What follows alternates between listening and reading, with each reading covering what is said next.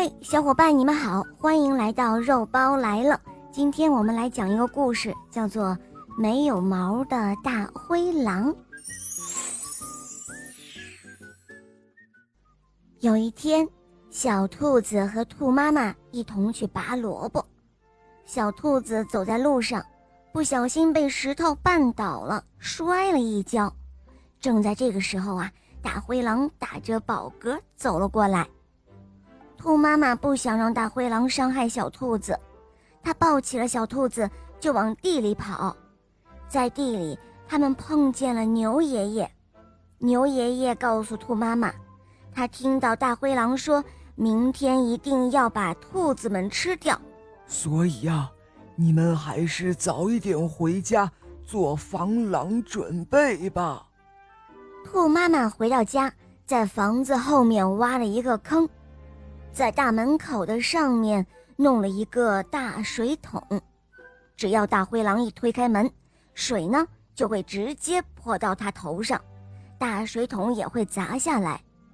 第二个门呢，他弄了一个火的暗器，只要大灰狼一进门，地下的油就会把它滑倒，然后一盏小油灯就会点燃地下的油。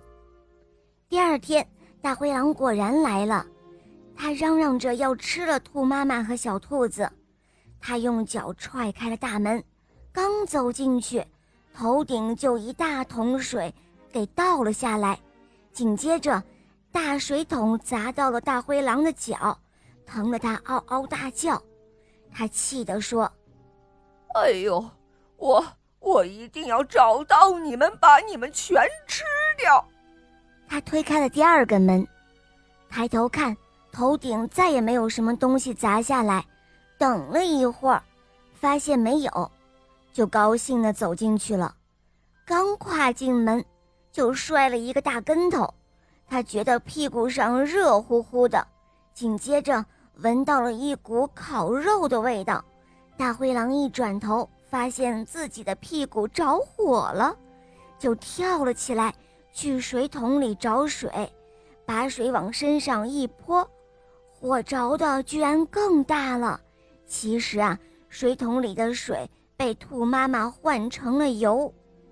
此刻的他身上着着火，就想逃出这个倒霉的地方，结果呢，一着急就掉到了后院子里的大坑里，结果他就被大火烧成了一只没有毛的大灰狼了。兔妈妈和小兔子大笑了起来，他们说。哼哼，看你还敢不敢再吃我们了！